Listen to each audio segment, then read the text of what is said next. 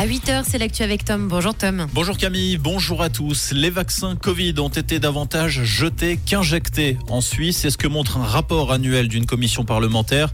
Depuis le début de la pandémie de Covid-19, 17 millions de doses de vaccins ont été administrées. 18,6 millions de doses ont été détruites. Un risque prévu par le Conseil fédéral qui explique avoir privilégié l'accès rapide à ces vaccins. Rappelons également qu'en Suisse, la Suisse a donné à d'autres pays près de 8 millions de doses via le programme COVAX. Après les transports publics, les enseignants brandissent la menace débrayage à Genève. Un préavis de grève d'une semaine a été déposé par la Fédération des associations des maîtres du cycle d'orientation. Il pourra être activé dès lundi. Dans la tribune de Genève, le syndicat dénonce la volonté du Conseil d'État d'augmenter de deux périodes hebdomadaires le temps d'enseignement dès 2027. Les enseignants du cycle à Genève sont pointés comme étant ceux qui dispensent le moins de leçons en Suisse. 22 leçons en moyenne contre 28 en Suisse.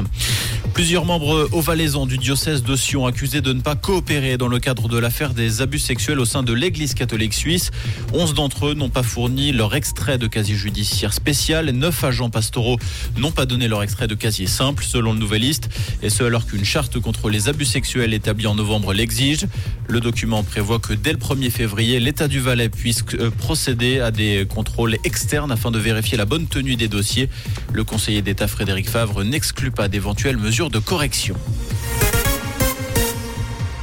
Les puffs vont être bannis au Royaume-Uni selon des chiffres officiels. Parmi les jeunes de 11 à 17 ans qui vapotent au Royaume-Uni, la part de ceux qui consomment ces cigarettes électroniques jetables a été multipliée par 9 en deux ans.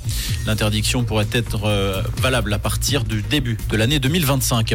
Coup de tonnerre dans le milieu de la musique. Universal Music annonce le retrait de ses chansons de l'application TikTok.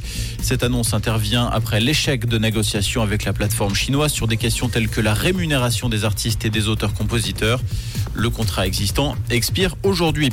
Des nouvelles de la Coupe d'Afrique des Nations également. Et cette surprise, le Maroc s'est incliné hier deux buts à zéro face à l'Afrique du Sud.